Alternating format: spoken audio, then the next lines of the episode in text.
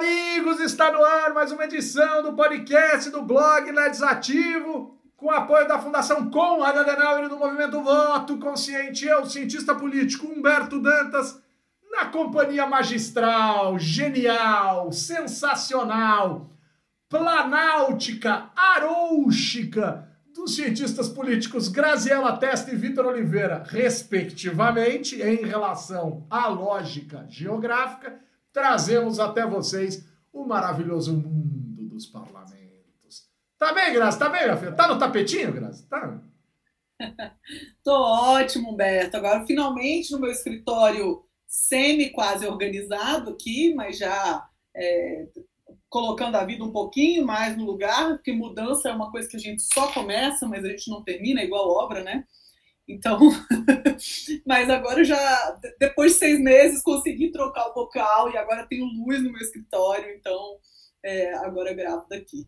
Muito bom estar com vocês. Essa semana foi tensa no legislativo, hein? Teve barraco no plenário, teve vários momentos, teve gente apertando o botão errado. Foi uma semana é, movimentada aqui, pelo menos é, no Congresso Nacional. Acho que vai ter bastante assunto. Muito bom falar com vocês. Ninguém apertou o botão errado. A culpa é da equipe. Tá bem, Vitão? Tá joia, meu filho? Tá tudo bem. É, Humberto tem usado aí frases é, selecionadas a dedo, eu diria, para fazer essas piadas. Mas enfim é, a gente a gente segue a vida, né? Segue a vida. E eu falei para uma pessoa essa semana, inclusive, com quem eu estava conversando, falei, ó, se você gosta, você gosta de política e de piada de tiozão, venha acompanhar o legislativo, porque a gente não perde a oportunidade de perder uma oportunidade. Então, acho que é isso. Olha, vocês sabem que eu só escrevo menos livro que o Chalita nesse país, né? Porque eu adoro um livro. Eu gosto de um livro, mas olha, o título do meu próximo livro vai ser A, entre aspas, Nova Política e os Seus Velhos Hábitos. Eu não, eu não vou perder a chance de escrever esse livro em algum momento da vida. Só assim, vai ser um livro de cases. Cases. Que eu vou trabalhar em sala de aula nas minhas aulas de formação para políticos. Aí alguém vai dizer: do jeito que você é amargo, ninguém vai querer ter aula com você. Dane-se, eu dou aula para mim mesmo. já tô ficando velho e doido mesmo, então não importa, mas eu não vou perder a chance né, de escrever esse raio desse livro. Ô, Grazi, vamos começar. Cara, eu hoje vou resgatar vários, vários, vários jargões e elementos das antigas. Hein? Então está no ar, está no ar momento Nelson Rubens. Ok, ok. Ô, Grazi, que que foi a tietada que você deu no narrador da TV Câmara no Twitter ou nas redes sociais? E aí aproveita e já explica o barraco que te levou a dialogar com o profissional dos seus sonhos, Grazi? Cara, essa história foi tão engraçada essa semana. Começou, foi bem momento Nelson Rubens mesmo, que eu tava é, quarta-feira, no final da tarde, aí é, um, um, os colegas de grupo do Zap, os cientistas políticos, mandam mensagem. Ó, oh, barraco no plenário, hein? Barraco no plenário. Já ligamos logo na TV Câmara para saber qual é o, o mote do barraco. E, bom, teve um bate-boca, na verdade, muito constrangedor e muito desagradável entre o, o, o Lira, né? O, o rei, o rei sem, sem, sem povo, e o Glauber Rocha, que também não é a pessoa mais amigável, o parlamentar mais agradável daquele parlamento, mas o Glauber estava é, criticando a privatização da Petrobras, enfim. Eu, eu acho que nesse, nesse debate aí, a questão foi muito mais pessoal do que teve a ver com o tema de fato. Então, eu acho que a matéria nem importa. Né? Eu sei que o, o Arthur Lira ameaçou retirar à força o, Glauber, do, o deputado Glauber, do plenário. E eu fiquei tão incomodada com essa, com essa ideia, especialmente depois de num ano em que o parlamentar dormiu no plenário para não ser preso e ninguém se incomodou com isso, né? falar em retirar um deputado do plenário e o ameaçou com quebra de decoro, né? que é um assunto que de vez em quando a gente fala aqui. Essa semana eu escrevi um, um texto para o Jota falando um pouco sobre as, é, esse, essas situações de quebra de decoro que têm acontecido na, nas assembleias e nas câmaras distritais, nas câmaras legislativas, aqui no caso a Câmara Distrital. Boa. E, e, e como que. E assim, e, e a minha posição nesse artigo é justamente de que seria preciso tipificar formalmente a violência política contra mulheres, né, que tem sido o mote para essa, essa última onda que teve mas eu tenho muito medo de ver um uso político dessa história de quebra de decoro, sabe? Tá bom, então a, a confusão era essa, né? Eu estava assistindo ao que eu faço uma piada no Twitter, uma piada boba, né? De que é, meu sonho seria ver o, o narrador da TV Câmara soltando uns cenas lamentáveis né, enquanto narrar uma sessão. Ah! Evidente, nada, porque os narradores são extremamente sérios e extremamente é, descritivos, né?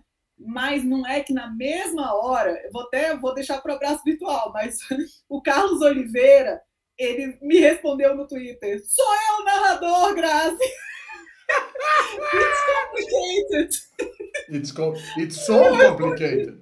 Puxa, cara, eu sou seu fã. Aí ele, eu que sou seu. Eu achei o máximo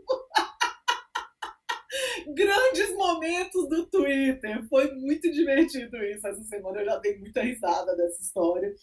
E, enfim, né? É, vou até adiantar meu abraço virtual aqui é, para o Carlos Oliveira, também doutor em ciência política, e que está lá nessa, nessa função que não é muito mole de narrar a sessão é, do plenário.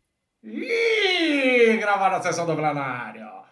Vitão, você conhece alguém, sério mesmo, Vitão, que não seja fã da Grazi? Eu conheço vários. Conheço, conheço. Grazi, Grazi, você também tem ex-amigos, Grazi? Eu não tenho muitos ex-amigos, não. Eu tenho alguns pseudo-rivais, Roberto. Ah. Como diria, como diria Galvão Bueno, um drama. Ai, ai, ai. Brincadeira, viu? O, nossa, pelo amor de Deus, cara, pelo amor de Deus. Agora, teve um rolo também. O, o, o, o Vitor, deixa eu entender um negócio. Quando o presidente da Câmara ameaça levar para quebra de decoro um parlamentar, fica a sensação nessa fala do Lira que bastaria, oh meu Deus, era tudo que eu queria, né? Que ele decide o que ele faz ali dentro e deleta o cara como se o cara fosse assim, tipo, olha, o presidente não me quer mais aqui, vai me levar para quebra de decoro, eu vou voltar lá para a Baixada Fluminense, né? Porque o Glauber acho que é ali do, ah, não sei exatamente do, do interior do Rio, acho. Mas o, o Vitão, Lira viajou na maionese, né, bicho? Assim, não depende do presidente imaginar que ele vai arrancar alguém do parlamento. E se ele levasse por quebra de decoro, o que, que aconteceria? Quantos teriam que votar para derrubar o cara? Né? Quer dizer, qual que é o rolê? Você tá louco esse, esse tonto desse presidente da Câmara? Não, mas ele tem um controle que não é nada pequeno sobre os votos no plenário, assim. Então eu acho que é uma ameaça que não é exatamente desprovida de lastro né? não é desprovida de consequência, assim, né? Mas eu acho que o, o grande problema é que o Lira está se sentindo, ele acha que ele pode mandar prender, manda soltar também, entendeu? Pode ter todas as críticas que você tinha, que a gente já fez aqui ao Rodrigo Maia, é, mas ele nunca vi ele fazer isso. Nem o Eduardo Cunha, que era gangster, é gangster, inclusive preso. É, é, é bandido. É, é bandido. criminoso condenado. É porque tem vários criminosos lá, mas ele foi condenado e preso. Né? Então... É que a justiça está descondenando, né? Daqui a pouco ele vem meter é... é. E, mas assim, é, nunca vi desse jeito no plenário, sabe, assim, presidente da, da mesa investido ali da, do papel de moderador, que o presidente da mesa. Eu acho ruim esse termo. Esse é um termo ruim que a gente não aprendeu, acho que com os, a gente copiou um monte de coisa ruim dos Estados Unidos e outras coisas boas a gente não copiou.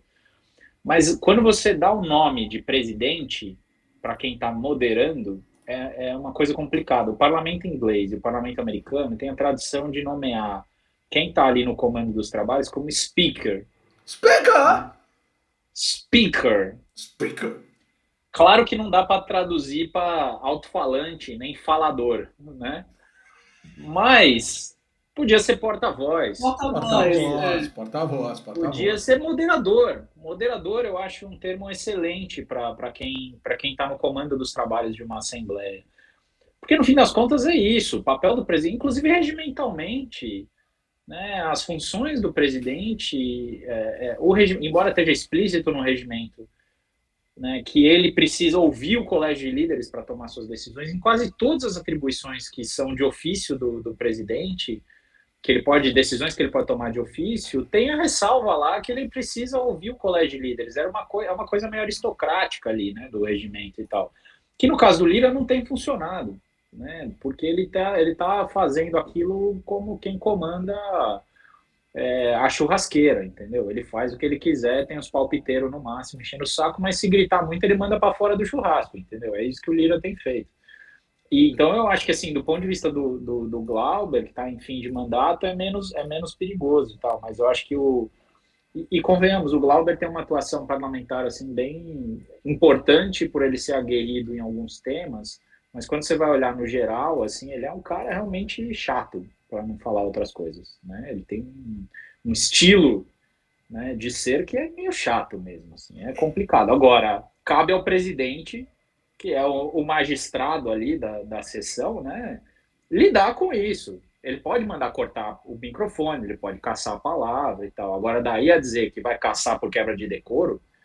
Tá louco. Entendeu? Tá louco. É, é, obviamente um abuso ali da, da autoridade dele. Tem que internar, né? Tem que internar. Mas deve ser bom. Para gostar de quem gosta, tem que gostar do que gosta, né? Então, pô, esse cara deve gostar de regime autoritário, essas coisas. Nem venha dizer que não, né? Porque afinal de contas, quem tem afeição pelo presidente da República, alguma afeição ao autoritarismo tem que ter. Isso é indiscutível, é uma característica. Eu não vou nem chamar de defeito. Claro que para mim, para os meus valores, é um baita defeito. Mas, cara, quem, quem se afeiçoa ao presidente da República, um quê de autoritarismo tem na vida. Né? Eu não acho nem que é um quê, eu acho que é quase o alfabeto inteiro. Mas. No caso, o pai dele, a história da família dele se afeiçoou ao regime autoritário mesmo. Então não precisa nem ficar na conjectura. Pois é, pois é, pois é. Agora, olha que interessante, a Gabriela Fernandes está dizendo aqui que o speaker britânico tem até que renunciar à sua filiação partidária para ser imparcial representar a Câmara como um todo. Olha que interessante isso, cara. Olha que interessante. O speaker. Eu queria dizer que o meu ídolo, o meu ídolo era o speaker antigo, não o atual. Ah, tá! Era um cara. Era um cara, meu, ele era genial, velho. Tanto que ele ficou o quê? Acho que ele foi o speaker mais longevo do, do parlamento britânico, assim, o que não é pouca coisa. Convenhamos que são alguns, alguns séculos de tradição e o cara ficar passa um, passa outro primeiro-ministro, ele continuou ali, né? E o cara era. E ele era muito, cara. Ele tinha umas. Eu nunca. Você, já imaginou? Nem o Maia foi aplaudido, sabe assim? É, não teve cara que passou pela presidência da Câmara dos Deputados que tenha sido aplaudido no seu discurso. Ele foi, sabe? Assim, ele tinha ali um respeito né, da, das pessoas e tal. É, é curioso, é curioso. Ô, ô, Vitão, hoje a gente pode dizer que ele é o ex-speaker? Essa piada eu vou dizer que você fez, mas se você não tivesse feito, um de nós faria. Então... Gente, pelo amor de Deus, pelo amor de segue Deus, vamos lá. Segue vamos lá, segue a pauta. Ô, Grazi, antes de eu te fazer uma pergunta, o Vitor caiu. Antes de eu te fazer a. a... O Vitor voltou. Antes de eu te fazer a, a próxima pergunta aqui, Grazi, eu gostaria de dar boa noite aqui ao Leocádio, nosso querido Léo Guarujá, ao nosso querido Vinícius Couto, Miguel Duarte e sua franja genial, Fernando Porto Lima, Aline, que passa, Aline? Que está com nós hoje no YouTube, né? Víctor não está a, a escucharnos, há um problema técnico com en, en un ratito estará con nosotros a, a Ah, está agora está bem. E também a John Thomas, JT, né? nome de armador da NBA, e o querido Thiago Valentim, Georgets, né? que está aqui conosco hoje. Você está pensando no Isaiah Thomas? Não é Jay, é, é IT. Ah, não, IT, mas, mas Isaiah Thomas depois tem dois Isaiah Thomas na NBA, né? Tem o mais novo e tem o do Detroit Pistons lá de trás e tem o mais recente que jogou. Vi jogar, inclusive, no Boston, dentro do TD Garden, né?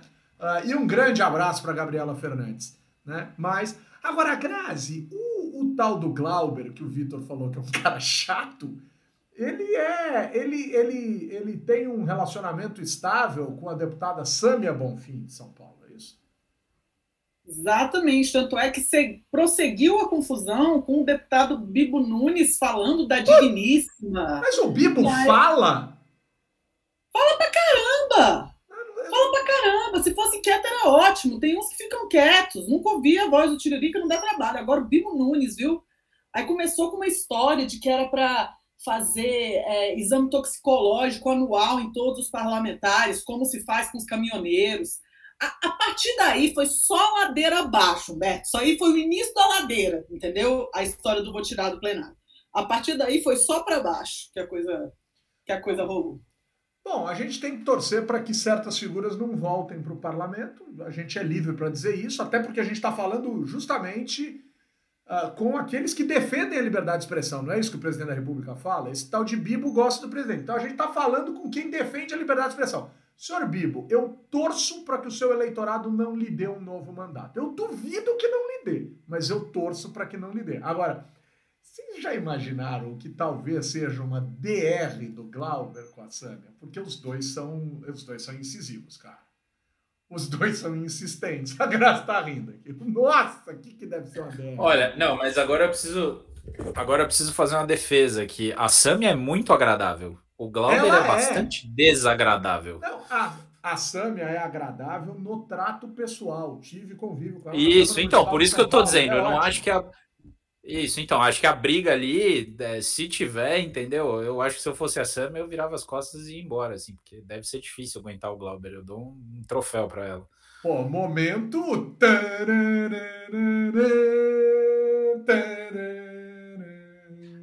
Que, essa, que música é essa, Humberto? É o gemidão francês. É o gemidão francês. Jetem. É que do jeito que você tá cantarolando, parece musiquinha de videogame dos anos 90. Mesmo. Ah, é, dos videogames do Atari, do X-Men. É isso. daquela, daquele cartucho de sexo explícito. Não, mas assim, o, Gla o Glauber tem vários problemas, viu? Eu, eu sou bem crítico à postura dele às vezes, porque realmente eu acho que ele, ele mais é, é, ele mais atrapalha do que ajuda. Mas essa mesma postura dele foi super importante em vários momentos, assim, da, da, da trajetória dele no parlamento. Então, assim, eu, eu sei que teve várias questões importantes que ele, que ele foi super relevante, especialmente questão que diz respeito à agenda de encarceramento e tal. Ele sempre foi um cara ele sempre foi um cara muito ativo nessas agendas e não é uma agenda fácil, né? Tem muito cara que finge que fica com aquele discursinho fácil que tem que prender bandido e não sei o quê, que não pode defender bandido, direitos humanos, e essa agenda, esse mérito do Glauber ninguém tira. Boa. É que o homem é chato. Eu quero eu quero voltar. O Bibo e o Glauber podiam fazer um curso no Alasca. O pessoal, eu queria voltar nessa parte do Lira que hoje eu, eu, conversei com uma pessoa da Câmara dos Deputados que disse que está muito incomodada com a forma como o Lira tem levado adiante a lógica do processo legislativo. Não é nenhuma novidade para a gente aqui no que diz respeito ao fato de que tanto a Grazi quanto o Vitor já têm falado muito sobre isso, porque eles estão mais próximos da Câmara do que eu. Eu não acompanho o cotidiano da Câmara como a Grazi e o Vitor acompanham por uma série de razões acadêmicas, profissionais, técnicas, científicas, etc, etc, etc. Mas o que ela me disse hoje, que incomodava muito ela, são predominantemente dois aspectos. Primeiro, ele está eliminando e dizimando toda a possibilidade de aproximação das pessoas em relação à Câmara dos Deputados, incluindo ações de educação política. Incluindo aquelas ações de educação política. Tipo, o Parlamento Jovem Nacional não vai acontecer. E não me venham com a ideia de que é falta de dinheiro, porque definitivamente dinheiro pro legislativo não falta, porque é, é uma porcentagem do orçamento. Né? E não é incomum haver devolução ou grandes planos para coisas que são absolutamente supérfluas. Então, o estágio visita continua por uma razão simples. O deputado, em primeira pessoa, define quem vem visitá-lo. E aí eles adoram, porque eles fazem média, botam nas redes sociais o que é interessante. Eu tenho alguns questionamentos sobre o modelo, mas aí, cara, é no campo da educação política, nunca para destruir e para acabar. Agora, o, o, o parlamento jovem, o senhor Lira, cortou e cortou vários outros programas de educação política da Câmara dos Deputados. O senhor é um irresponsável, o senhor não sabe nada sobre democracia, mas pode alegar que não é função do parlamento. Função institucional formal Talvez não seja. Agora, quanto mais imbecil for um povo em relação ao seu parlamento, maior a chance do senhor perder o seu emprego. Porque a primeira coisa que se derrete na ausência da democracia é o órgão colegiado, por razões óbvias. Mas a gente já percebeu que o senhor não gosta de órgão colegiado. Bom, fiquem à vontade para comentar, mas o segundo ponto é um ponto mais afeito às grandes habilidades e, a, e, a, e, a, e às grandes observações que vocês fazem. O que essa pessoa me disse é que com esta criação de grupo de trabalho e grupo de pesquisa a todo instante, ele, ele está simplesmente dizimando, à luz também da pandemia, a função das comissões e levando os resultados do que se discute em grupos de trabalho direto para dentro do plenário. Só que grupo de trabalho diz respeito à lógica partidária, diz respeito à lógica de proporcionalidade, invalida a função dos líderes dos partidos, etc.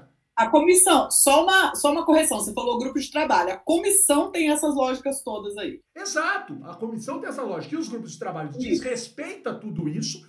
Ele está fazendo a discussão nos espaços que ele cria com quem ele quer e gosta e dizimando a lógica. Aí a pergunta: um, é isso mesmo? E qual o risco disso para a lógica do funcionamento democrático do parlamento? E dois, por que, tem tanta gente na oposição quieta? A minha pergunta. Tem alguém levando uma? Lalari, lari, lara. Zezé de Camargo e Luciano já cantariam Tem alguém levando uma.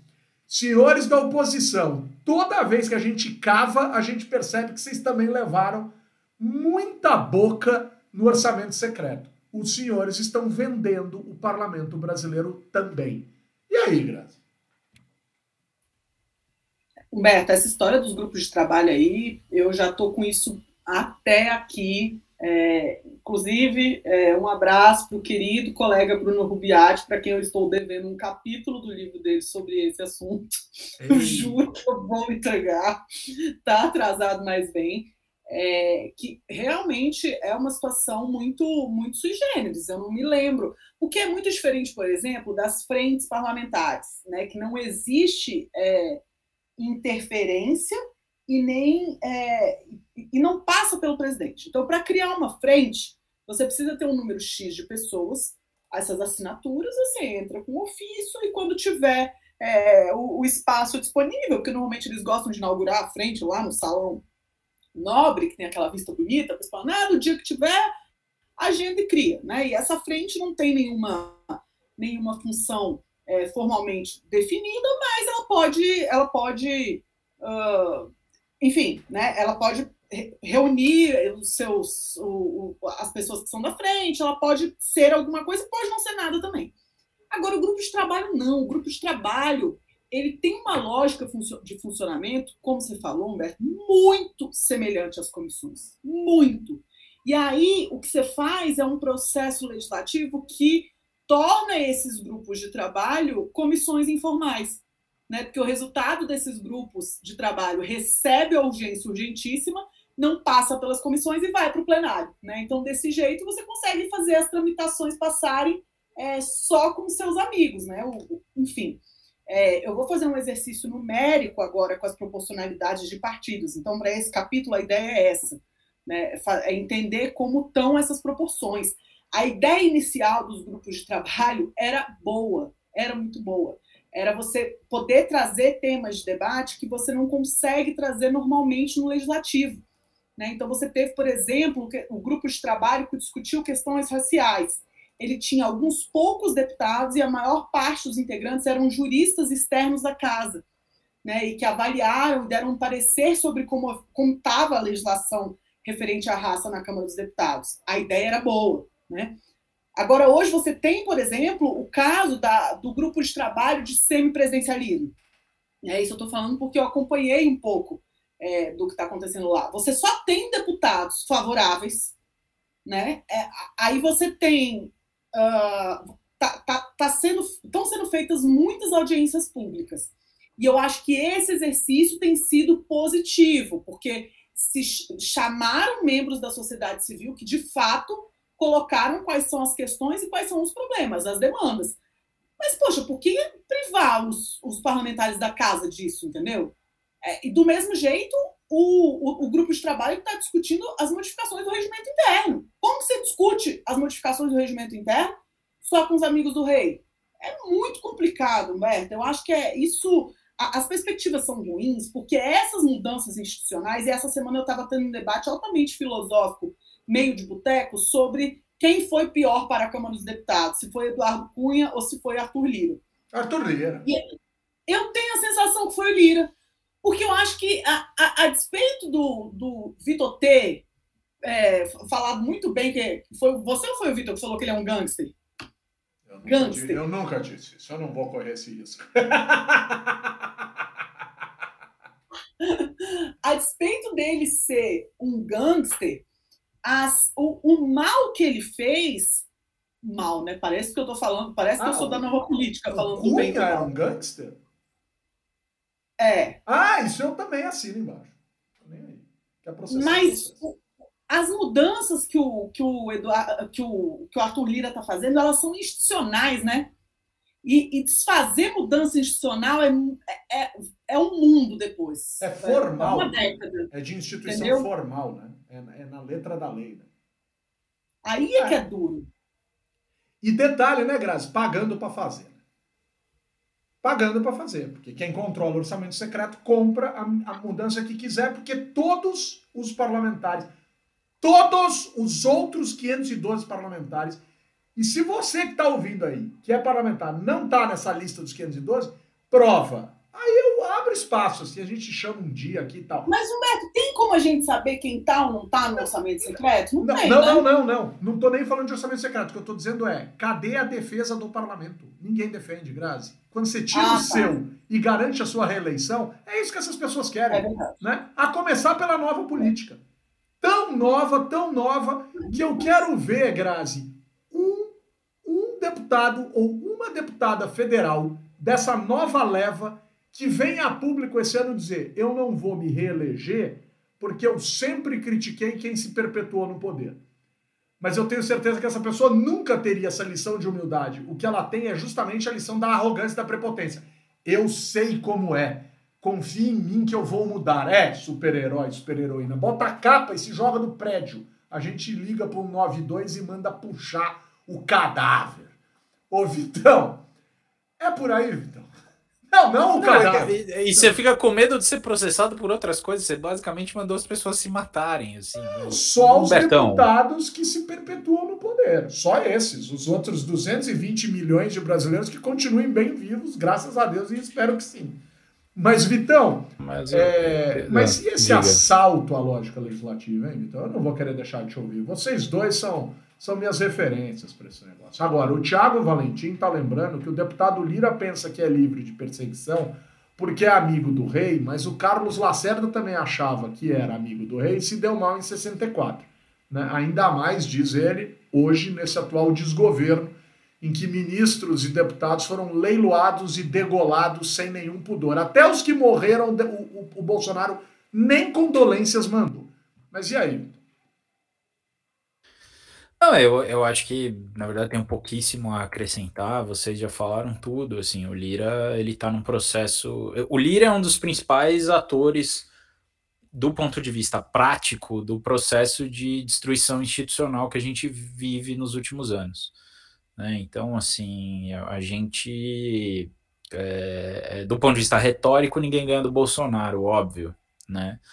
Mas do ponto de vista prático, assim, quem está mudando é, modos operandi, costumes e, e especialmente assim, é, quem está enfileirando é, é, é, mudanças que vão levar a gente a um, um, equilíbrio muito perigoso e de difícil recuperação, né? Isso que a Graça falou é muito verdade. O, o, eu, eu, não tenho a menor dúvida de que o Lira foi muito pior para para a democracia brasileira, para o nosso sistema político, do que o Cunha. Né? O Cunha é só mais um.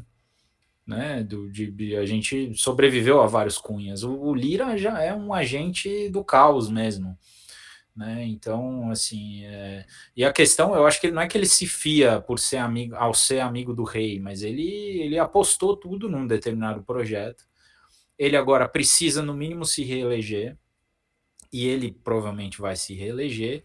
Ele precisa manter um controle mínimo ali ou tem para ter uma é, projetar seu poder ano que vem também, né? É, ele precisa manter o mandato dele, acho que isso ele vai conseguir né? É, o que vai ficar muito difícil é, é, é para ele, eu acho, sinceramente, vai ser manter o controle da casa. Porque eu acho que o, o PP entrou numas e está superestimando a sua capacidade de, de, de eleger é, deputados. E eu não estou dizendo que o PP vai, vai, vai diminuir, não é isso mas a concorrência vai ser muito forte. Né? Todos os partidos estão jogando o jogo que, de uma certa forma, o PP e, e poucos atores corriam sozinho. Agora tem muito mais gente de olho na eleição para o legislativo. Isso é uma coisa que eu acho que a gente está subestimando. Essas eleições vão ser muito mais competitivas né, para o legislativo. Né? Acho que o, o PT vai roubar muito voto. Né? E o PP se deu mal de não tá, é, não ganhar, não vai ter o efeito coteio, né? O PP não vai ter o efeito coteio como o PL vai ter. Então, assim, eu acho que o, o, e o efeito coteio, para quem não sabe... E o que é o efeito coteio? Cotails. Cotails, né, né, enfim... Não, basicamente é o quanto que a eleição para o executivo ajuda a carregar voto para a eleição para o legislativo. Né? Assim, é essa rebarba é, traduzindo aqui, é a rebarba, né? é o que sobra, é o. Quem tem rebarba vai usar coiltail, gente. É igual cumbuca e bowl. Para quem tem cumbuca, vai usar bowl. A cumbuca é muito mais legal, tigela é muito mais legal que bowl. Rebarba é muito mais legal também. Exato. É ah, entendi, entendi. Achei que você estava o contrário. Não, então, é, é, é, é isso que o ato de votar para o presidente, seja do ponto de vista proposital ou não proposital, do tipo o eleitor se confundir na urna e botar o número do Lula ou o número do Bolsonaro para todas as opções que ele vai ter, entendeu? Isso daí, por existir o voto de legenda, é, faz com que determinadas bancadas sejam favorecidas. Isso é um jeito do eleitor sem querer, né, ou do presidente, do candidato a presidente sem querer a cabeça de chapa ajudar o outro, né? Ou o governador, enfim. É, ajudar a eleição do legislativo. Mas tem também o efeito proposital, que é o cara que faz o raciocínio estratégico de, ó, tô votando no Lula ou no Bolsonaro para presidente, vou votar num, num, candidato do mesmo partido que é para ajudar ele a governar, coisas desse tipo. Então, e, e, quem vai se beneficiar nisso vai ser o PT e vai ser o PL. Acabou. Acabou. Não vai ter mais candidatura que, que, que vai beneficiar né, eleitores. Talvez o PSL ainda, numa rebarba de 17, eu acho que ainda corre o risco de. Talvez. De Bolsonaro talvez. ainda perder os votos aí nessa. Não, mas não existe Concordo. mais 17, né? Vai dar voto nulo, né? Porque é 44 agora, né? União Brasil. Mas é, a gente tem que lembrar disso. Nossa, é mesmo, nossa é boa, Humberto. Olha a gente falando que não sabe. 25 e 17 subiram da urna. Né? Não existe mais 25, é não existe mais 17. Agora, deixa eu aproveitar essa sua colocação. Eu mandei hoje no grupo nosso lá do WhatsApp uma, um bom resumo que a gente fez ontem da FESP, na, na pós-graduação em Ciência Política da FESP, uh, com os alunos de análise política. A gente fez um. A gente pegou um, um, um resumo de todas as pesquisas mais recentes que a gente localizou para é, governador e resolvemos dar uma olhada hoje o que seria o Brasil em termos de governadores. Olha só, pessoal, o PP, o Partido Progressista, que pode não se beneficiar do, coquetel, do coquetel do cocktail. Cocktail. Você é, fala coquetel, eu lembro do Miele. É, do, do Miele. Do efeito Miele, do efeito rebarba do Miele. É, o, o, o, o PP, um, esse efeito não necessariamente se dá do presidente para os deputados federais. Ele pode se dar, obviamente, dos governadores para os deputados federais por conta da forma como a gente elege as chapas. Mas a gente precisa lembrar, pessoal, que o Partido Progressista, se esse efeito é impactante, de fato existe, tem alguma relevância, etc. Progressistas hoje, pessoal, lidera a eleição, a corrida eleitoral em rigorosamente, de acordo com as pesquisas, um estado. Um estado, que é o estado do Acre, com a possibilidade de reeleição do governador Gladson Camelli. Por sinal, 13 governadores lideram a corrida para a reeleição em 26 pesquisas encontradas. Não tem pesquisa para o Amapá. A gente não localizou pesquisas para o Amapá. Mas isso é muito importante. Um estado. O PL do presidente Bolsonaro lidera as pesquisas em um estado, que é o estado do Rio de Janeiro. Tudo bem, está em segundo lugar em cinco estados: Rio Grande do Sul, Santa Catarina, Pará, Espírito Santo e Sergipe. No Pará, o senador Zequinha tem 5% das intenções de votos, o governador Helder Barbalho tem 61%, de acordo com pesquisa agora do meio do mês. Claro que isso pode acontecer, outra coisa, tudo vai mudar, ou muita coisa vai mudar. Mas é interessante notar, porque claro que tem esse efeito, pode ter esse efeito, mas se esse efeito existe e o PP vai sofrer a concorrência no outro efeito, que é o efeito de só calcular o quanto ele deseja se beneficiar em cada estado da melhor estratégia possível para formar grandes bancadas, Vitor, eu lembrei aqui, durante a verticalização das coligações em 2002 e 2006, o hoje PP foi o único partido considerado grande que não lançou nem apoiou ninguém no plano federal formalmente nas duas eleições. Estou falando dos grandes partidos, né? Nas duas eleições. Nas duas eleições. O PPB, na época, ficou de fora de 2002 e ficou de fora de 2006 para fazer cálculo regional para alavancar a bancada de deputado federal, né? dentre outras coisas, dos seus cálculos regionais. Então, você destacou um ponto essencial aqui. Se isso for verdade, né? como diria Daciolo, nesse sentido e a despeito do que venha no lugar, porque nada é tão ruim que não possa piorar, mas como diria Daciolo, glória a Deus. Né? Vamos que vamos. Ô Grazi, mas só para dar uns meus, só para dar mais um pitaco sobre isso, Humbertão.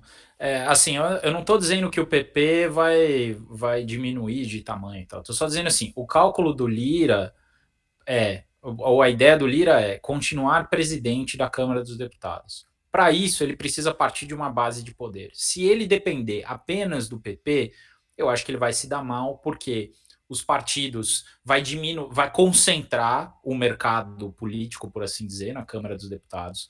Né? Acho que a tendência é essa, dá para a gente prever isso, vai diminuir a fragmentação, vai aumentar o número é, é, de partidos efetivos, né? Então, assim, acho que a gente.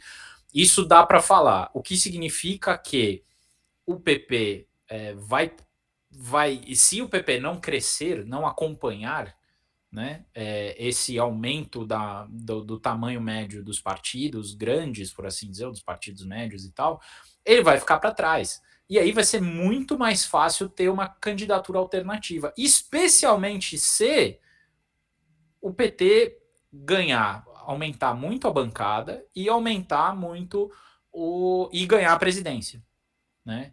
O que não significa que vai ser alguém do PT ocupando a presidência da Câmara. Inclusive, o PT já teve problemas Esquece, com isso. Acho que o Lula se lembra ser. muito bem do Chinalha. Né? Não, é agora, é vai ter muito. Agora, vai ter muito maior. Chinalha, no caso. Ah, eu chamo de Chinalha, porque tem. Não é Quinalhas, tem razão. Arlindo Quinalha. Que, aliás, tinha sido o deputado naquela eleição que tinha feito a campanha mais cara de todas, né? E foi o pior desempenho, né? Foi, ele gastou 8 milhões na campanha para deputado federal. Mas aí, só para arrematar aqui, o, o PT vai ter um poder de influência muito maior do que teve nos últimos anos. Por quê? se o Lula ganhar a eleição, estará no comando do executivo. Logo vai ter cargo, vai ter emenda, vai ter um monte de coisa. Segundo, vai ter uma bancada maior. Então, assim, se o Arthur Lira não se reposicionar daqui até o fim do ano, ele vai se dar mal. Então, assim, ele continua. Eu espero que isso seja suficiente para moderar as práticas do, do Lira.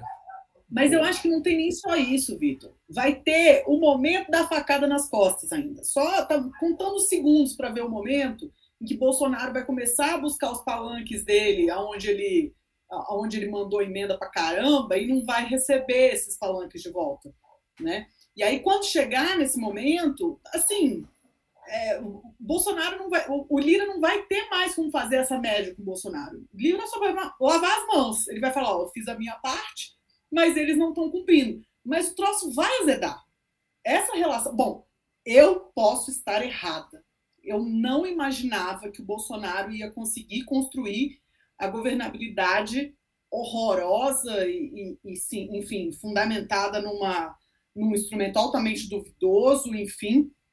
Mas eu não apostava nessa governabilidade que ele foi construir no terceiro ano de mandato, mas construiu, né? Então, não sei. Construiu Assim, sério mesmo, porque assim, ele entrega muito e recebe pouco, cara. Nunca se derrubou tanto veto. Nunca tanta medida provisória caducou ou tomou envergada nas costas. Cara, construiu mesmo, sério mesmo, não estou ironizando, não estou atacando, tal, assim, mas construiu mesmo uma governabilidade com G maiúsculo, assim, do tipo, cara, o presidente. É que você parte do pressuposto que. Eh, desculpa, Humberto. É que você parte do pressuposto que o presidente quer governar, né?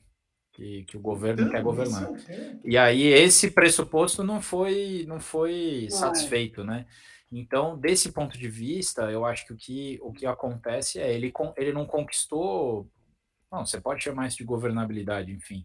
Né? É, ele conquistou a tolerância do parlamento né? Ele conquistou a, a, o cargo, a manutenção no, do cargo, né? E a, o custo para fazer isso, me parece que, é, que, ele chegou no limite do que, quase no limite do que um presidente pode fazer, que é basicamente deixar de, de, de governar para se manter no, no cargo que está, né? É Talvez o que a Dilma Mas deveria ter feito, ou poderia. O que, o que importa para ele, o Thiago está lembrando bem, né? Blindou do impeachment, é, segurou CPI, tem algumas, assim, as pautas. Algumas CPIs. Ele conseguiu segurar, ele não conseguiu ser propositivo, né? Mas ele é, conseguiu... Por isso que eu falei, a tolerância do parlamento aquilo que ele mais quer, que é se defender, defender a família dele, ele foi bem sucedido, entendeu? E não é uma coisa mole depois dessa gestão desastrosa da pandemia. O, o que significa dizer, gente, que ele não tinha nenhuma vocação, talvez quiçá vontade de chegar onde ele chegou. Ele queria tumultuar e de repente o tumulto. É aquela história, o Zé Arquibancada grita que faria melhor. No meio do jogo, o treinador olha para trás e fala assim: então tá, ô imbecil, vai aquecer e entra. E o cara entra. Ele não queria entrar, ele queria tumultuar. Agora, é óbvio que é legal pra caramba entrar. Se não fosse legal entrar, o Guedes já tinha saído, né? Porque o Guedes é o típico cara que, de longe, em termos de biografia, mais perdeu nesse governo e, de longe, em termos de poder, mais ganhou. Né? Porque ele ama o que ele está fazendo em termos de poder. Tanto que ele subverteu todo o intelecto dele, se é que existe algo de intelectual naquela porcaria, né? Pra ficar onde estava. E vira e mexe quando tem oportunidade, vem e diz quando tá insatisfeito ou quando vê que vai perder. Eu vou embora do Brasil. Aliás, momento então vai. a gente começou com o momento Nelson Rubens essa semana, Beto. Saudosismo quem... puro hoje. Vai ter saudosismo pra... até o fim. E para quem fica ameaçando ir embora do Brasil, que porcaria de inglês do Paulo Guedes, hein? Eu, olha, eu não sou de falar mal do inglês dos outros. Eu acho que é, é, idioma estrangeiro serve para a gente se comunicar, não precisa ser primoroso, precisa conseguir passar uma mensagem, mas pela pompa que ele tem, para quem falou que quer sair do Brasil, para quem não quer que empregada doméstica vá à Disney, eu esperava que ele tivesse pelo menos um inglês intermediário, viu? Foi constrangedor ver a participação dele é, em Davos agora? Eu só me lembro dos melhores ingleses, entre aspas, que eu vi na minha vida. Fuga para a Vitória, com Pelé e Sylvester Stallone. Ah, genial. Genial. Fuga para a vitória é, é um é clássico do cinema. Aí a bola sai e o cara pergunta se um Pelé que tá na, sentado fora do, do, do, da linha quer jogar. Aí ele vira e fala: I would like to play soccer to understand. É muito bom, cara. É muito bom. Mas o Pelé fala muito mais inglês do que eu. E você realmente é uma pessoa generosa. Porque você não cobra a qualidade linguística em matéria internacional das pessoas. Fosse assim, né, você não seria minha amiga, você não toleraria o meu inglês, mas principalmente meu espanhol, é, é muito bem, não é? Exquisito, meu espanhol é exquisito, né? Lara, Lara Mesquita, em algum instante, porque fala inglês fluente, tinha que se manifestar e se manifestou, né? É, dizendo que o comentário sobre o inglês do Paulo Guedes é ótimo, né? É, o, o Vinícius está dizendo que ele leu o Keynes três vezes em Chicago Boy, então ele deve pelo menos saber ler, mas falar que é bom, talvez ele tenha se esquecido. Eu não vou deixar de dizer que está aqui outros Sueli Testa, eu estava com muitas saudades da senhora, que só vem aqui quando eu não estou, mas eu nunca deixarei de dizer que a luz que me ilumina o caminho e que me ajuda a seguir não, e eu gostei também do comentário do Caio aqui. Como que ele comanda as offshores com um inglês tão ruim? I would like to command the offshores to understand. I'm very animated. I'm very animated. O, o, o Caio, ele fez um comentário ali para cima que eu botei ele na geladeira porque ele sugeriu que depois da aposentadoria do Galvão Bueno, o Galvão virasse comentarista da TV Câmara. Ô, Caio, Lira presidente, Galvão Bueno, comentarista, você quer que eu morra, né, velho? Você tá de sacanagem comigo, né? É o que tá faltando para esse é. governo, é, é. perfeito. É, pronto. Perfeito. O Nelson Piquet, motorista de Rolls Royce, o Bolsonaro presidente, o Lira na Câmara, o Galvão Bueno como narrador da TV Câmara, acabou o universo sideral da democracia brasileira. Pelo amor de Deus, Caio. Mas o, o Caio está perguntando aqui como que o Lira se comportaria como presidente da Câmara se o presidente fosse o Lula. Do jeito que o Lula quisesse, desde que pagasse, Caio. É só isso. Ele se comporta desse jeito que o Bolsonaro paga, mas você pode ter certeza que se for para virar de ladinho e fazer, ah, ah, ele vai fazer. Né? É o que o cliente manda. Né? Ele faz o que o cliente manda, o patrão manda. E ele tem muito poder para se divertir com isso. Esse é o ponto, cara. Com todo respeito. Esse presidente da Câmara está no lugar que ele sempre quis. Se quem manda, manda ele fazer do jeito que está fazendo, ele faz. Olha a campanha dele para presidente da Câmara dos Deputados. Olha como ele foi eleito. Ele foi emparedando o Bolsonaro e chegando no Bolsonaro até o Bolsonaro dar total apoio para ele. Aí o Bolsonaro teve que botar muito recurso na campanha do cara. E ele está eleito e está aí controlando o orçamento. Então, assim, se o Lula for presidente e ele emparedar o Lula, ele vai ser o que o Lula quiser que ele seja, com todo respeito. Senhor Arthur Lira não mede consequências para estar onde está. O senhor Rodrigo Maia também não, mas ele tinha um pouco mais de pudor, um pouco mais de valores, um pouco mais de princípios, era bem mais razoável do ponto de vista dos limites. Por quê? Porque ele conseguiu fazer, talvez, com que a eleição dele fosse negociada intra-parlamento o Lira foi apelar para o Planalto. E aí apelou para quem, né, meu amigo? Quando você apela para o capeta, o que o capeta mandar você fazer, você vai ter que fazer, cara. Exagerei, né? Eita, rapaz, o Vitão até ficou desiludido, cara. Agora, Agora só, só queria fazer um comentário, Humberto, que eu tô achando que o Vitor. Tudo bem, Vitor, tem esse, esse efeito da rebaba aí ele tá. Você tá esperando que cresça um pouquinho a bancada do PT e tal, mas eu tô te achando um pouco. Não, não, não, não. Ao contrário. Ao contrário. Eu acho que o PP vai crescer menos. Eu acho que todos os partidos médios vão crescer. O PP vai crescer menos do que os outros, entendeu? Não, PT. Você falou ah, o PT? da Não, eu acho que o PT. É, eu acho que todos vão crescer. Desculpa, eu que não entendi, Grazi. Eu, eu, eu, não sei, viu? Eu, não, eu, eu, acho que essas eleições elas vão ser um pouco menos. É, enquanto vocês escutam as crianças do meu vizinho brincarem de pique-esconde ali embaixo, é, essas eleições vão ser um pouco menos. Ah, assim, previsíveis do que as anteriores, por conta do fim da, da, das coligações e das dos partidos terem uma dificuldade de se organizar. Inclusive, a Lara, que está aqui com a gente, falou outro dia sobre essa.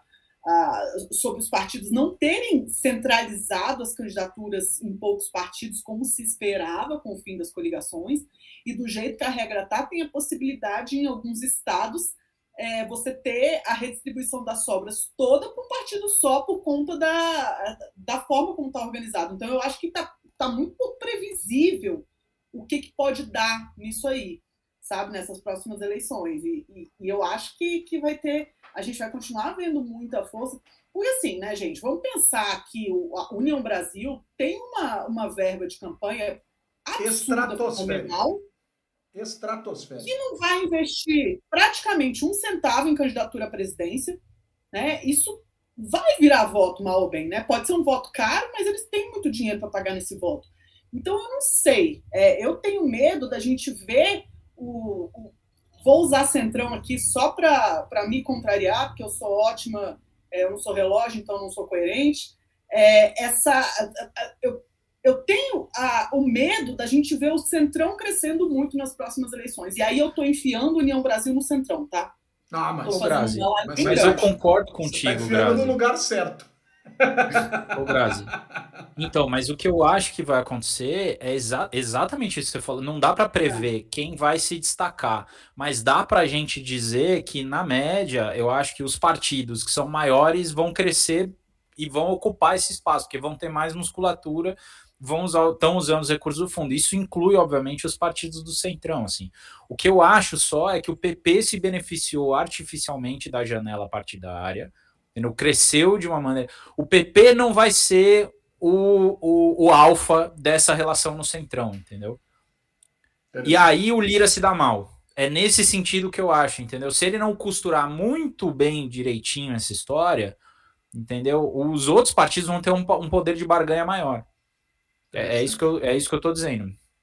Bem interessante, bem interessante. Agora, o Centrão tende a crescer também porque, se tiver o efeito que o Vitor destacou, de o executivo puxar o legislativo, destaquemos a direita, que caracteriza grande parte, se não praticamente de forma integral, o Centrão, o, o, o dito fenômeno Centrão, vou falar assim porque a Graça prefere que fale assim, está liderando muitos, muitas corridas em estados. Assim. Claro, de novo, muita coisa vai e pode mudar, mas um destaque especial para isso.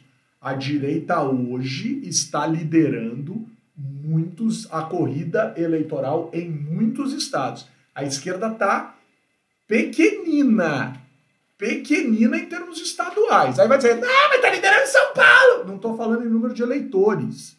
Estou falando em total de unidades federativas. Isso é muito importante ser destacado. Mas, Humberto, mesmo o eleitorado, você pega o eleitorado brasileiro hoje, a maior parte das pessoas se diz de direita. É super curioso, porque na época que eu estudei na graduação lá, não vou falar o ano, mas faz mais. faz um tempinho. Na época que eu estudei na graduação, ninguém se dizia de direita porque o eleitor brasileiro só falava ser de esquerda. Né? Você não podia falar que era de direita. Hoje em dia, a maior parte do eleitorado brasileiro se assume como de direita. Né? Isso foi uma, uma transição, não sei o quão lenta, não, não, acho que não dá para a gente identificar uma causalidade única, mas isso é bem relevante. Né? Eu, eu tabulei uma pesquisa em 2002 em que a gente não perguntava aonde o eleitor estava, a gente também perguntava o que era estar, o que é esquerda e o que é direita. E ainda em 2002, e com todo respeito, cara, em 20 anos eu não sei se mudou tanto assim, em termos de percepção e conhecimento político do grosso da população. Não estou falando daqui, do, do podcast, né, dos títulos acadêmicos. Estou falando do, da, da, massa bruta, e não estou falando aqui do Bragantino, né, que é o apelido do Bragantino, é massa bruta mas o, eu estou falando que as pessoas respondiam que direita é ser certo e esquerda é ser errado. Era uma coisa completamente maluca em 2002, 20 anos atrás, cara, é pouco tempo. Agora, a chegada da esquerda ao poder talvez tenha desfeito uma parte disso, não por afeição ou não do eleitorado, mas por entender que existem formas diferentes das coisas acontecerem. Mas é um negócio complicado, complicado. E a Lara está perguntando aqui, e no Nordeste? No Nordeste a esquerda está encurtada em termos de é, liderança em estados. Maranhão quem lidera é o PSDB, é o vice do PCdoB que saiu. Né? Piauí hoje quem lidera é o PT, PT1. Então. Ceará quem lidera é o PROS. Rio Grande do Norte é o PT. Paraíba é o centro, eu considero cidadania centro. Certo? Pernambuco é a esquerda, três até aqui. Certo? Depois, Sergipe, esquerda, PDT, 4. Bahia é, é a União Brasil. Alagoas, quem lidera não é a esquerda. Agora, ah, é o Rodrigo Cunha que saiu do PSDB e foi para a União Brasil, é a direita. Então, a, a esquerda está com três ou quatro lideranças no Nordeste, quatro lideranças no Nordeste, onde fez barba, cabelo e bigode algum pouco, alguns poucos anos atrás, em algumas eleições para trás, e agora está com dificuldade. Agora, é claro que alguém pode dizer, ah, mas vai subir com esse, vai subir com aquele, depois aquele vira. Eu tô em maio. Né? Eu nem virei para junho. Todas as pesquisas que eu tenho, 19 das 26 pesquisas que eu tenho são de maio. E, o, e mais 4 de abril, 23 mais 3 de março. Então, tem muito estado que nem pesquisa tem, né?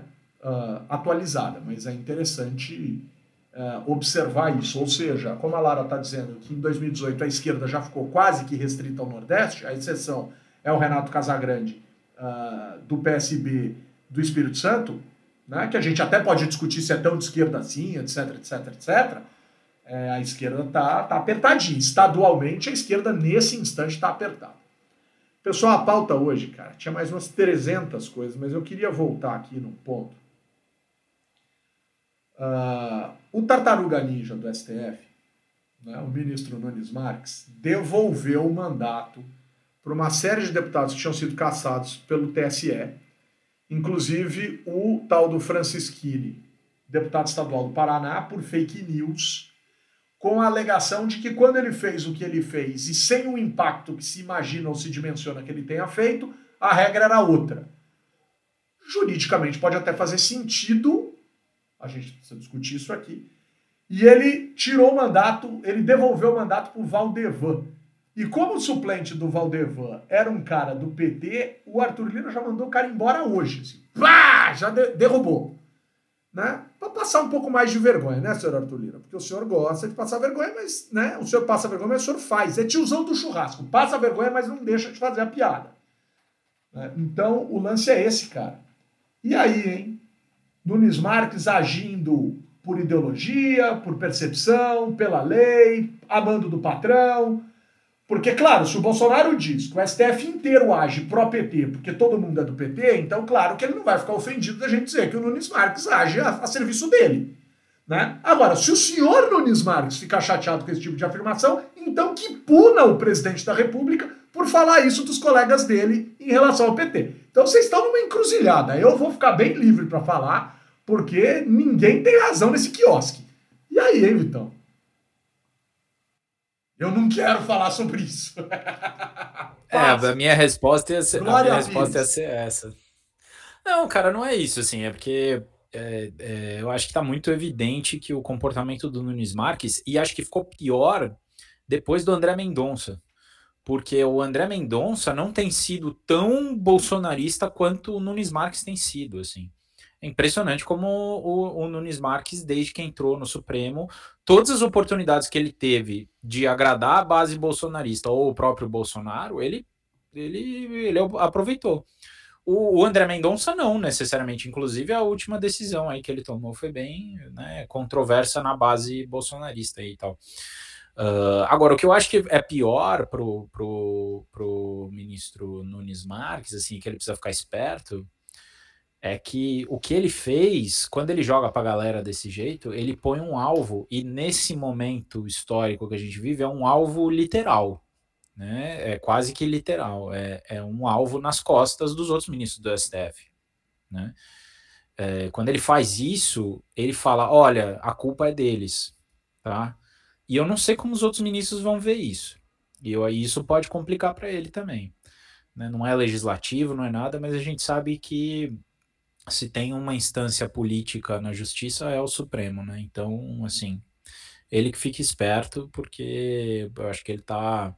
O, o, o, governo Bolsonaro vai passar, né? E essa conta que ele tá pagando ainda tá, tá, tá meio grande. Né? Nenhum ministro que foi indicado pelos governos petistas é, pagou uma conta desse tamanho. Nem o Lewandowski. Nem o Lewandowski, que foi o ministro revisor do mensalão e que, por mais que tenha trabalhado para reduzir as penas dos dirigentes petistas, condenou todos eles. Ninguém lavou a cara de, de, de, de, de partidário que nem o Nunes Marques está fazendo. Então, assim, é bom que, que a gente fique de olho mesmo. Só para deixar o registro, Humberto, quem foi afastado foi o deputado Márcio Macedo, que é do PT de Sergipe, e quem é, retomou o cargo depois de ter sido cassado em março por abuso de poder econômico foi o Valdevan de Jesus, o Valdevan 90, do PL Sergipe. Muito bem. Valdevan 90, que era do Partido 90, mas agora ele passou por 22. Vamos ver se ele muda de nome na urna? Vamos ver se ele vira Valdevan 22, né? Dois patinhos na lagoa. Vamos ver quem vai pagar esse pato. Se é o Nunes Marques, o Valdevan, o Lira, o, o STF. Vamos ver quem vai pagar esse pato. Ou a sociedade, né? Como há muito tempo já tem pago. Atendendo a milhares de cara, chega um determinado momento que eu não consigo nem mais dormir. Tamanha a incidência e a insistência das pessoas para a gente fechar o nosso programa e já nos dirigirmos aos abraços virtuais.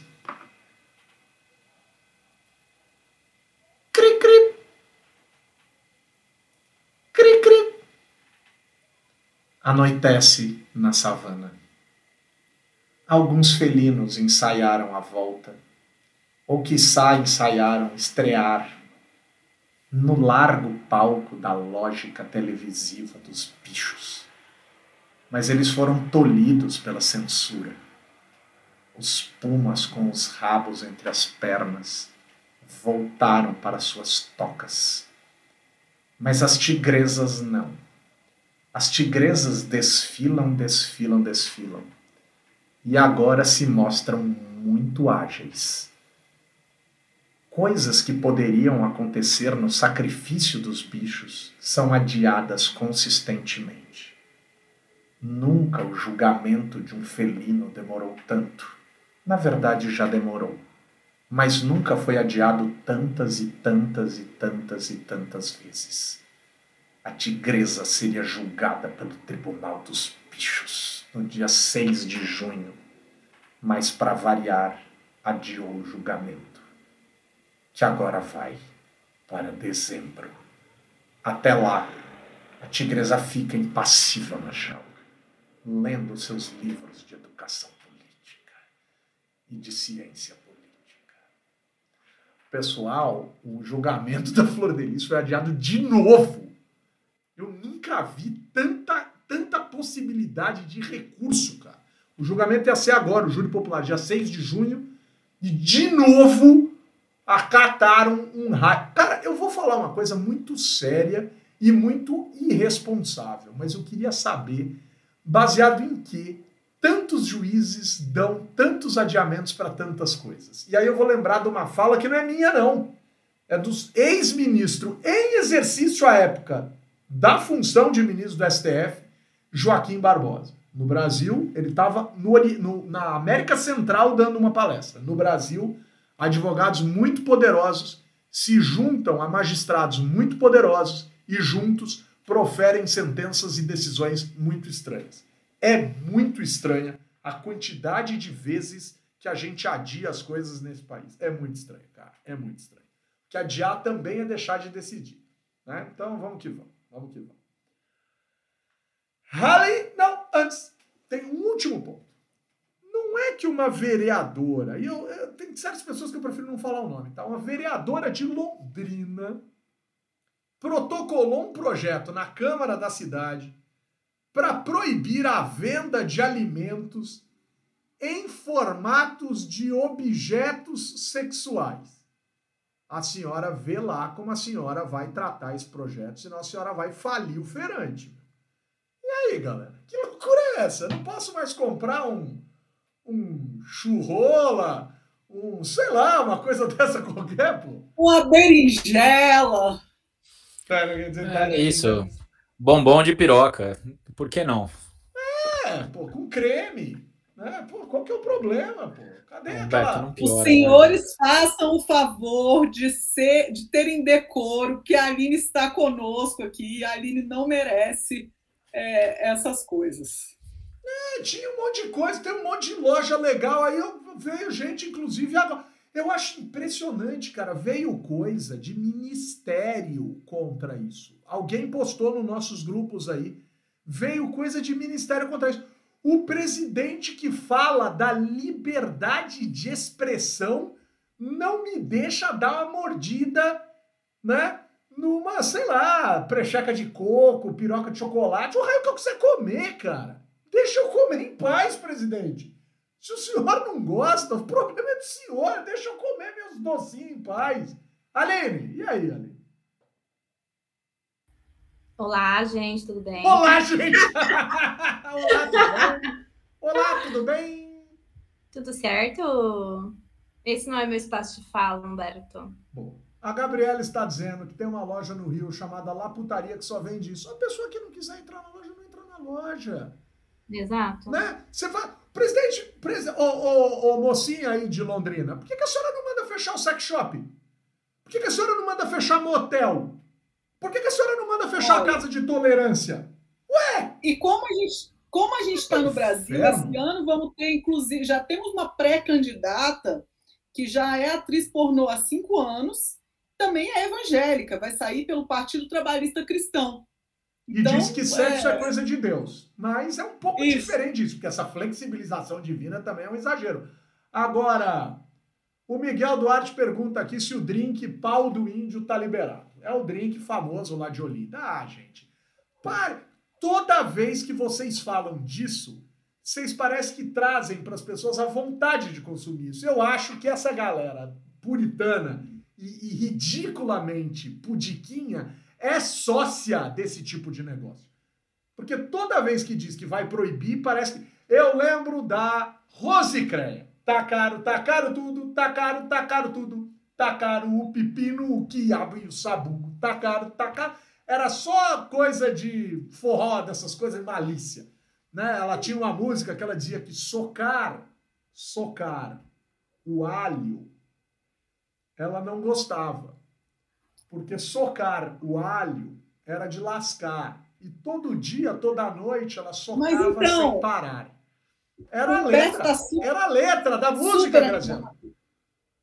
É, Roberto, não, eu queria só deixar registrado aqui que semana passada, assim que a gente terminou o, a gravação, saiu uma notícia que eu acho que é preciso a gente comentar também.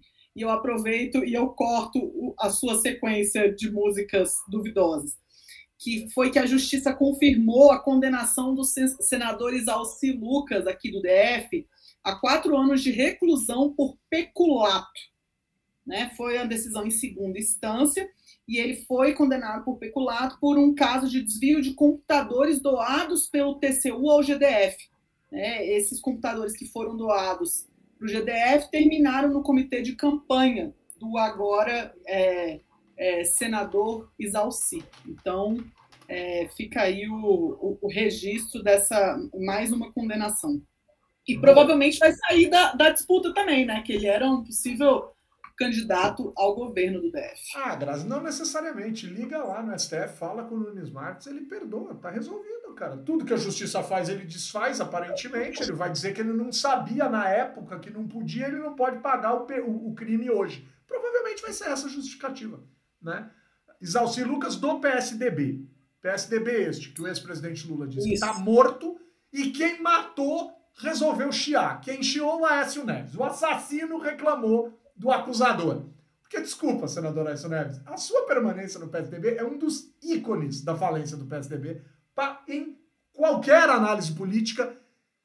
absolutamente tranquilo. Assim. Você vai me desculpar, senador, mas se tem uma, uma pessoa nesse mundo que começou a dizimação do PSDB, foi o senhor. Essa é uma percepção minha de analista. Se precisar, eu escrevo um texto, a gente publica no Estadão tal, mas é, tá bem fácil dizer que figuras como Aécio Neves, João Dória, esses caras são fortemente responsáveis pela dizimação do PSDB, dentre outros, dentre outros, né? Mas vamos que vamos. Ah, meu Deus do céu. O Halim, que passa em la red, Halim, algo para, para nós outros hoje, não?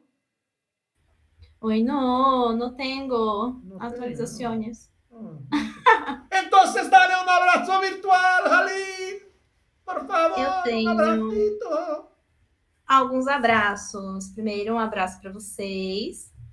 Um segundo abraço, vou deixar aqui para o professor Luiz Bresciani, oh. que é o professor lá da FGV, da disciplina que eu acompanhei esse semestre. E aí, vou emendar para deixar um abraço para a turma do sétimo semestre em Administração Pública e Governo, da GV, porque foi a turma que eu acompanhei esse semestre e amanhã a gente vai viajar para uma imersão é, em duas prefeituras lá do Ceará. Então, vou deixar um grande abraço para eles, que foram a minha primeira turminha. E aí, vou emendar um abraço para uma pessoa que não quer aparecer, mas que está aqui do meu lado e já se tornou grande fã já sei. do podcast. Já sei. E aí, Humberto, de quem é? Ana Raiz Trovão, quem disse que não vinha. Highline é Anaheim. É, é linda essa dupla. Beijo! Sim, a Anne Hyde. Vou deixar aqui um grande abraço para ela, que foi divulgar o podcast, Humberto, e mandou para um amigo que, por coincidência, é, já teve uma aula sua lá em 2014 pela oficina municipal. É o Nicolas Aoki. Então, ele disse que te adora, que é super fã. Então, vou deixar aqui um abraço para ele. Boa, Aline. Beijo, Ana Heinz. Graziela Guiotti Testa Bruce. GTP do Planalto. Me dá um abraço virtual. ah, o microfone desligado. Caiu na velha tática. Cara, 2022, junho, eu ainda tô fazendo isso. A pessoa assim, não. não bom, dou, dou demais, Humberto. Vou, vou, vou retomar. Bom, quero mandar um, um abraço para agora meu amigo Carlos Oliveira, Aê, conseguiu ser amiga do Carlos. E essa semana foi uma semana literária, então tenho dois abraços para autores. Um deles é o Adriano Teles, que me, muito gentilmente me mandou o livro Técnicas Especiais em Ciências Policiais. Ele que é cientista político, meu colega de graduação, e já está na corporação há mais de 10 anos, escreveu é, sobre um assunto específico a respeito de informantes confidenciais na atividade de inteligência da polícia militar. E, enfim, né, estou aprendendo bastante com os outros artigos também, que é algo muito distante do que eu faço. E, e um outro abraço virtual também, bem especial, para o Guilherme Amado, que essa semana lançou é, o livro dele também, Sem Máscaras, o governo Bolsonaro e aposta pelo caos, aqui na, na Travessa. A gente bateu um papo, ele teve também teve uma mesa que ele debateu um pouco sobre as entrevistas que ele fez sobre esse livro. E, enfim, estou animada aqui para fazer a leitura. Foi lançado agora, eu comecei, é, vi o primeiro pedacinho só dele, então é, esses são os meus abraços da semana. Que lapa de livro, hein, Grazi? Pois é, pois é, muito material. Como é que é o título do livro? é, sem máscara, o governo Bolsonaro e a aposta pelo caos da Companhia das Letras. Mas com esse tamanho de livro, o caos é grande, hein? A gente sabe que é. Mas é grande mesmo. Ô, Grazi, vamos convidar o Carlos para participar um dia com a gente. Está incumbida de mandar o um convite para o Carlos para me trazer aqui. Ah, como, tá bom, é tá ser, como é ser um cara que elabora ali toda a explicação para o espectador acerca do processo legislativo, que isso é um baita de um desafio bonito e legal, muito bacana. Vitor Oliveira, me dá um abraço virtual. Sim, senhor. Vou mandar um abraço para o Andrei Gomes e também para a Maria Luísa, Malu, é, mas o Andrei, eu é, encontrei com ele essa semana, já, a gente já conversava há bastante tempo, é nosso ouvinte de, de é, longa data, E aí a gente foi bater um papo essa semana, queria mandar um abraço para ele. Muito. Ele que ele que junto comigo é uma das poucas pessoas que já foi campeão pelo futsal de Relações Internacionais da USP. Pessoal, é isso que eu gostaria de dizer. Sensacional, sensacional, sensacional. Eu vou deixar aqui um abraço virtual muito especial para todas e todas aqueles e aquelas que fazem o nosso podcast ainda mais bacana, ainda mais legal. Mas hoje eu vou escolher em especial o nosso querido Guilherme Baroli, que me escreveu uma carta emocionada dizendo que não aguentava mais a ausência da nossa tigresa. Né? Então hoje a tigresa voltou por conta do Guilherme Baroli. E dizer que o meu querido amigo Luiz Rondina mandou um abraço para Anne Reis. Né? Ele mandou um abraço, porque ele falou assim: Cara, eu não consegui compreender o nome da moça. Aí eu mandei, eu copiei o WhatsApp da Aline e falei: Tá aqui. Ele, ah, entendi. Dantas, para de bagunçar com a Anne, Dantas. E ele ficou, reclamou, reclamou. Qualquer hora a Anne vai aparecer. Quando a Anne aparecer, eu paro de fazer bagunça com ela. Eu quero. A Anne tá esperando você vir aqui. Eu vou, mas ela não pode me receber jogando coisa, né? Desgraçado! infernal! Com apoio! Anne apareça, Anne. Não vai aparecer. Não vai aparecer. Sem Anne Hyde, mas com o apoio da Fundação Código Adenauer e do Movimento Voto Consciente, eu, cientista político Humberto Dantas, coloco ponto final em mais uma edição do podcast do Blog Legislativo, no exato momento em que Anne aparece sensacional Beijo, Aline. Beijo, Anne. Até semana que vem. Beijo, gente. Até semana que vem. Beijo, Grazi. Beijo, meus queridos. Bom fim de semana. A Grazi estava falando, apareceu uma moto. Eu achei que era um Puma GTB, mas acho que era uma moto. Beijo, Vitão! Ai, meu Deus. É isso. Valeu, um abraço e um beijo para vocês e para todas as nossas queridas e, e todos os nossos queridos amigos ouvintes. Até semana que vem. Boa.